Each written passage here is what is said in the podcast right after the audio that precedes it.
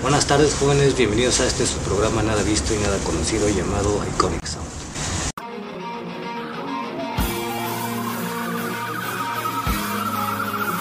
Mi nombre es Alan y les voy a contar un poco de qué va este programa.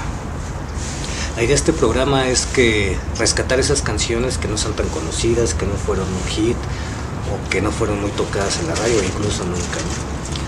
Esto, este programa lo quiero hacer porque generalmente cuando pensamos en, algo, en algún grupo como en Pink Floyd, pensamos inmediatamente en el disco de Wall o Dark Side of the Moon.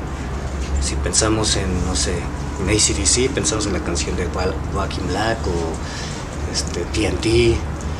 Y entonces la idea de este programa es rescatar esas canciones que están escondidas entre los álbumes, que generalmente conservan la esencia de las bandas, que incluso algunas veces hay unas que son mejores o muy buenas como los que consideramos hits. Y pues como te dice que debes de empezar haciendo algo que te gusta, pues este primer programa va a ser dedicado a esa banda odiada por muchos y amada por otros, pero que a mí es mi banda favorita, los Guns N' Roses. Como varios sabemos, los Guns N' Roses se formaron a mediados de la década de los 80. Creo que para el 85 ya la mayoría de los cinco integrantes que conocemos ya estaban juntos. Esta década es peculiar porque para muchos sociólogos o historiadores fue el inicio de las políticas neoliberales.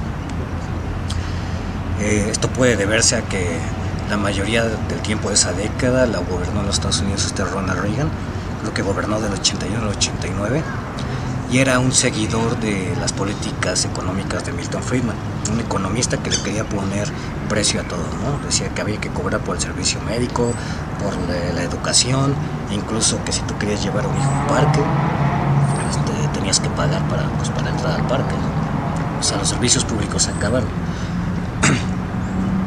Igualmente en esta década de los 80 se dieron varios adelantos tecnológicos importantes como nos aparecieron los Wallman, en 1983 hizo la primera llamada por celular, creo que fue la compañía Motorola, y si alguno de ustedes recuerda, pues era un tabique, así un tabicote. Mis amigos decían, yo tenía, bueno, mis papás tenían un celular de ese tamaño y decían que era la máquina de raspado. Eh, igualmente, en esa década se empezó a asociar consumo con prestigio. Eh, artistas como Madonna fueron así un un ícono de, esa idea, de, relacionar ya no tanto lo que necesites, sino lo que quieres. Entonces se empieza a formar una idea pues, consumista que se vio reflejado en varios grupos que, aparecieron en esa época, como Motley Crue, eh, Poison, Quiet Riot, ¿no? los cuales estaban todos maquillados y todas sus canciones tenían un contenido pues, de sexo, alcohol y rock and roll. También los Guns, pero no en ese mismo sentido, ¿no? sonaba más crudo. Y es este, dentro de este ámbito que los Guns N' obviamente dentro del estrato social bajo, eh, pues buscan consolidarse como muchos otros artistas en Hollywood, California. En pocas palabras podría decirse que esta época se caracterizó por sustituir el nosotros por el yo. Como les decía anteriormente, Hollywood era la meca del rock and roll en ese entonces. Muchas de las bandas que conocemos ahora pues se formaron ahí en Hollywood, ¿no? En esos entonces tú tenías que llevar una cinta, un demo, un cassette al dueño de, cualquier bar, generalmente era el Troubadour o el Roxy, que era tocar más de ese estilo de música. Y si al dueño le gustaba, te daba chance de tocar este, lunes o martes. Se veía que jalabas gente, pues miércoles y jueves y conseguir una tocada el fin de semana, pues realmente tenías que tener muchos seguidores o, tenías que ser un, grupo muy bueno. Igualmente también en ese entonces se manejaba un sistema que se llamaba Pay to Play, en el cual tú tenías que ir a vender tus propios boletos, no era que llegaras al bar y el dueño te dijera, ah, toma, te voy a pagar porque toques. Tú mismo tenías que ir a la calle y vender tus boletos para juntar a la gente y que, que te escucharan tocar. Eh, fue en ese contexto donde se formaron las, los, los Guns N' Roses partir de, bueno, ahora ya son tres bandas que dicen que es de donde salió una que se llamaba, bueno, Hollywood Rose, Elia Guns y Rod Cruz se llamaba la tercera. El chiste es que Hollywood Rose y Elia Guns se juntaron y pues quedó más chido el nombre, así Guns N' Roses, y son los cinco originales que, que conocemos ahorita. Eh, igualmente algo que facilitó mucho que Guns N' Roses pues alcanzara la fama o se convirtiera en, una banda muy reconocida eran sus actuaciones en vivo. Si ustedes han visto los conciertos de, de Live, at, Live se llama, en el Hotel Ritz, ese, ese concierto es, buenísimo, ¿no? O sea, incluso los conciertos después, el de la gira de Juju Revolution es bueno, pero en el de en el de en vivo en Ritz se puede ver la esencia así cruda y callejera de los Guns N' Roses, ¿no? Decía un amigo que que Guns N' Roses marcó una diferencia con otras bandas como Poison, Motley Crue o Bon Jovi porque llevaban el, el sonido de las calles a la radio, ¿no? O sea, Welcome to the Jungle, pues luego, luego nos hace pensar en algo crudo, salvaje y sin tantos adornos. Y pues el primer disco de los Guns N' Roses salió en 1987, fue Appetite for Destruction ¿Qué puedo decir de ese disco? Es un disco, desde mi punto de vista, casi perfecto. Creo que para los que les gusta Guns N' Roses también lo es. Y me costó mucho trabajo elegir una canción de ese disco porque, como es tan conocido y, generalmente todos lo conocen, este, pues era difícil escoger una canción que, que no fue, estuviera tan choteada, o que no, no fuera tan escuchada. Entonces, por eso escogí la última canción del disco porque generalmente cuando uno escucha un disco a las primeras cinco o seis canciones le pone atención, pero ya a las últimas ya no tanta porque ya le abordó el ritmo o, algo pasa que no les gusta la atención. Y como la idea de este programa es que escuchen más música y menos rollo, pues lo dejo con esta canción del primer álbum de Appetite for Destruction, Rocket Queen.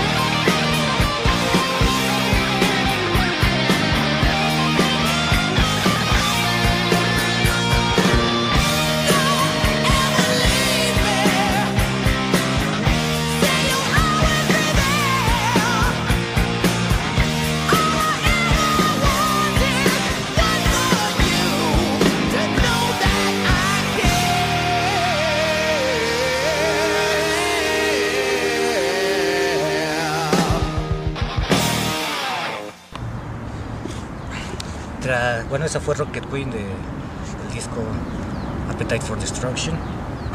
Es curioso que ese disco no lo querían poner en MTV. Bueno, no querían poner en realidad el, video de Welcome to the Jungle porque decían que era muy fuerte, que era clasificación C.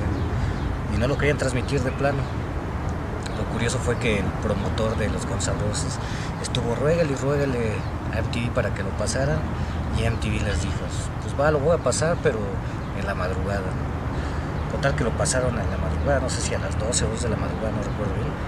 El chiste es que empezaron a recibir miles de llamadas en la estación de MTV para preguntar quién era esa banda. Y fue a partir de ahí que pues las ventas del álbum se dispararon y que Guns se consiguió el nombre que, pues, que tiene hasta ahorita. Ya fue para 1988, un año después, y aprovechando el éxito que tenía el álbum anterior, sacaron Guns N' Roses Live. Ese álbum, para los que lo conocen, pues es un álbum acústico. Y algo curioso de ese álbum es que lo hicieron en una sola sesión. O sea, se, guardaron un día en el, en el estudio, lo terminaron pues la verdad es un disco bueno, ya hay cinco canciones, cinco canciones nuevas y otras son este, como remakes de, algunas canciones de, de, Appetite for Destruction. Y la canción más conocida de ese álbum es la de Ya para ese entonces, pues la vida de los, los integrantes de la banda pues seguía siendo un relajo, un montón de drogas conocidas, desconocidas y otras que las generaban por generación espontánea, yo creo. Y pues estos empezaron a crear problemas entre la banda, ¿no? Todos eran adictos, Steven Tyler era adicto a la heroína, Slash tomaba un montón, y aunque era difícil para las disqueras, decían, no, ¿para qué patrocinamos a un grupo que se va a deshacer en cualquier momento? Pues las tocadas que hacían en vivo hacían que ellos realmente, este, las tocadas que hacían en vivo pues eran, eran geniales, ¿no? Eran, eran maravillosas por esa razón pues no les quitaban el apoyo. Decía uno de sus, eh, el que manejaba sus giras musicales, que se los leo,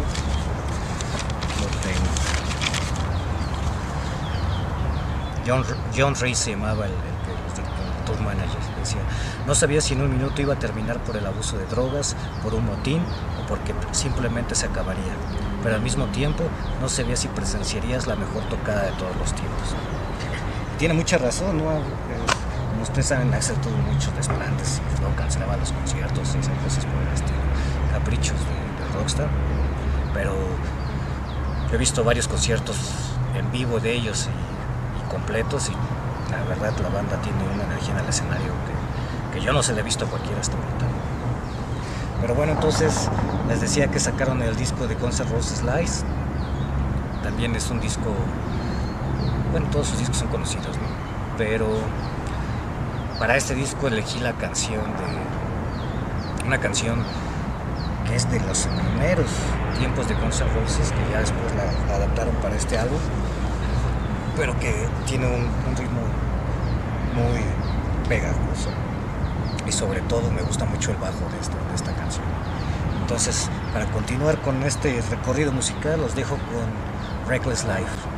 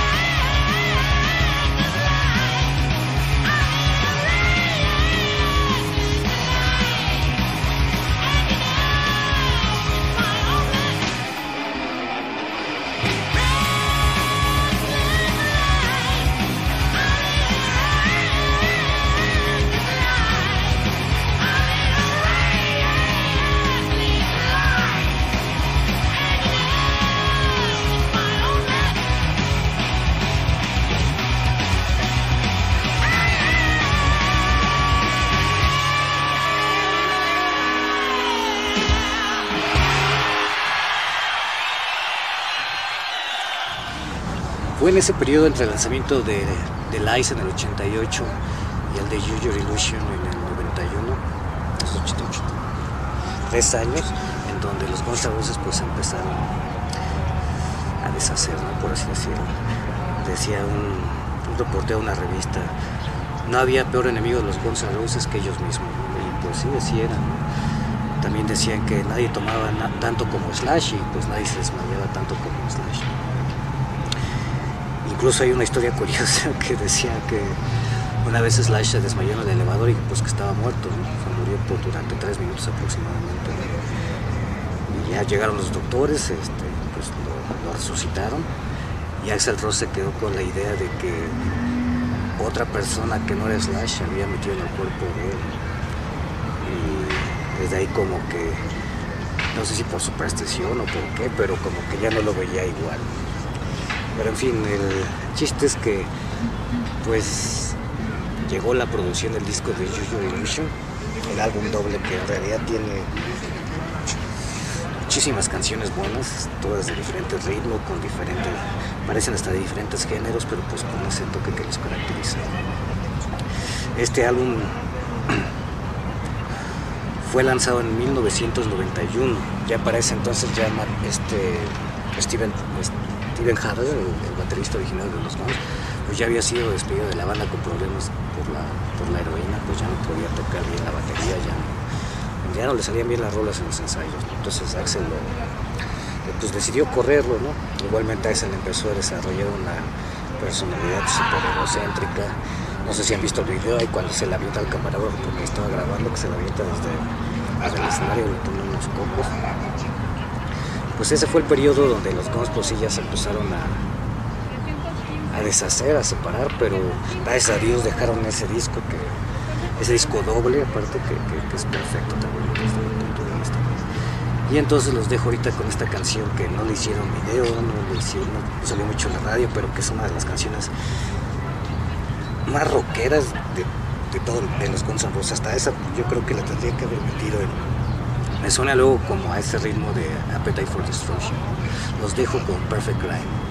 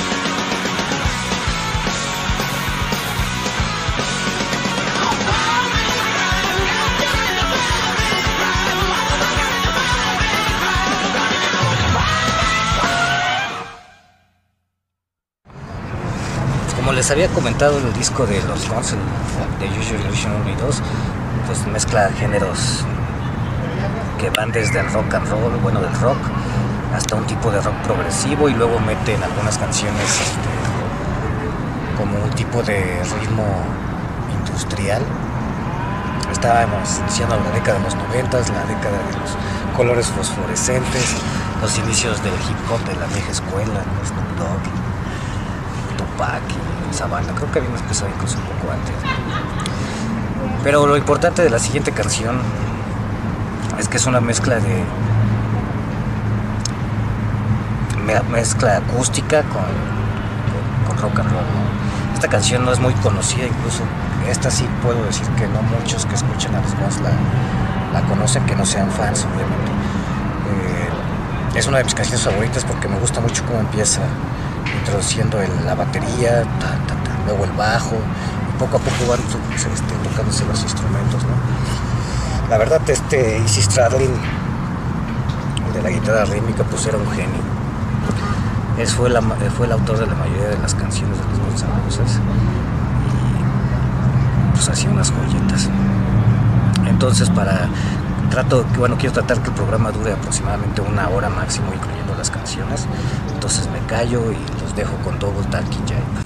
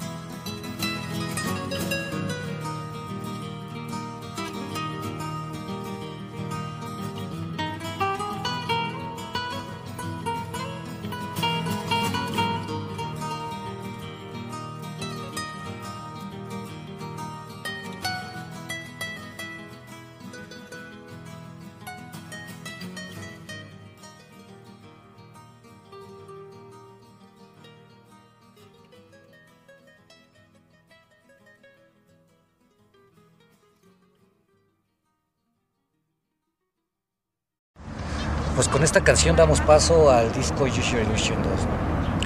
Siempre me preguntan cuál te gusta más, el 1 o el 2. Eh, depende del humor que tenga. El 1 me gusta en las mañanas y el 2 me gusta un poco más por las noches, ¿no? porque es un poco más melancólico, con canciones como Don't Cry, este, Strange, canciones un poco más melódicas que, las que contiene el uno, pero igual de bueno.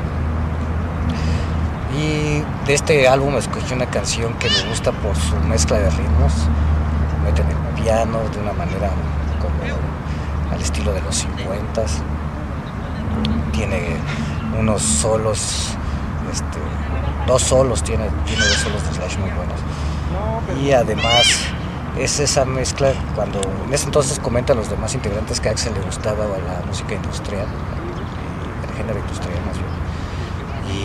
Se nota un poco en esta canción ese, ese tipo de género. Entonces, espero que la disfruten, los dejo con la canción de Breakdown.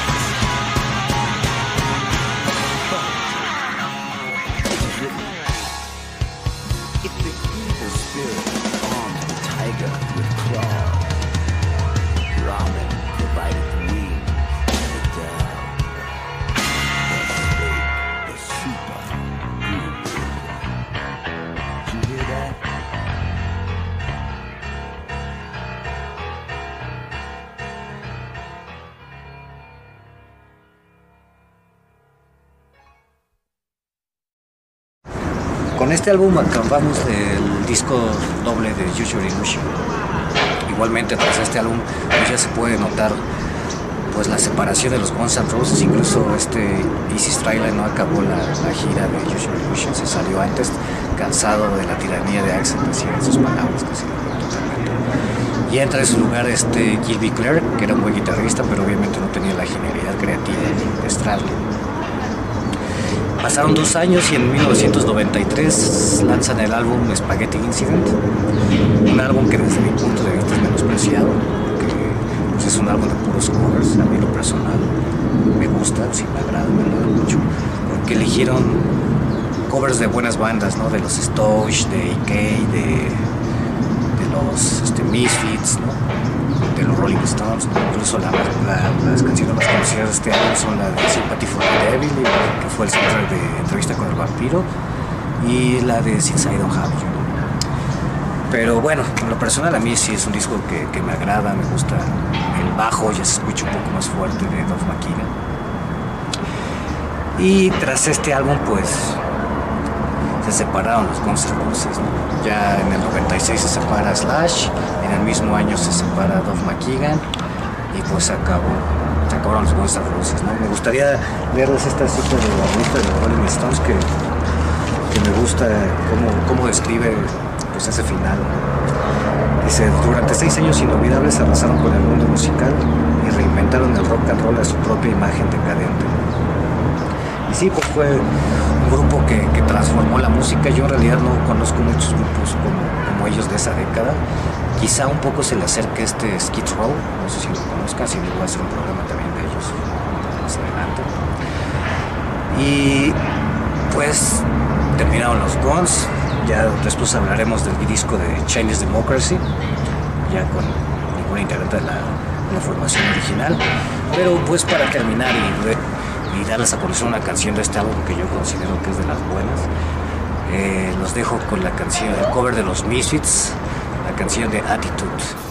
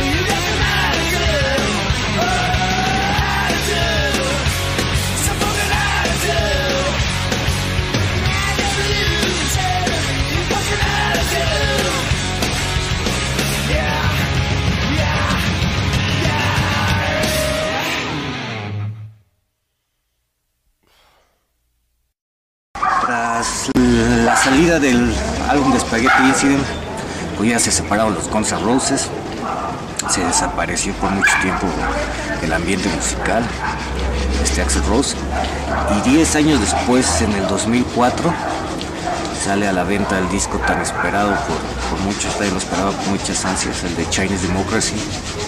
Es un disco muy distinto a los demás. Este, tiene ese toque de sonido industrial que le gustaba en esos momentos a Axel. Y aunque tenía buenos músicos como el Bucket, que era un buen guitarrista, pues sí suena distinto el disco. Yo lo he estado teniendo paciencia, lo escuchado varias veces, pues nada más rescato dos canciones del disco, sí suena totalmente diferente. A la par que sale Chinese Democracy, sale, se forma Velvet Revolver, que es, una buena formación con Scott Wayland, Scott Wayland los Temple Pilots y sacan el disco de Contraband. Ese disco quedó muy bien, ese disco, en esa banda tocaron Scott Wayland, Slash, Duff y Matt Sorum, que ya había tocado por los Guns. Y sí hay una diferencia entre los dos sonidos total. Pero bueno, entonces los voy a dejar con una de las canciones que considero de, que es buena de Chinese Democracy. Y volver, haremos un programa después. Eh, esta canción sí suena a Axel, tiene ese ritmo como de November Rain o, Don't Cry. Y los dejo con la canción que se llama This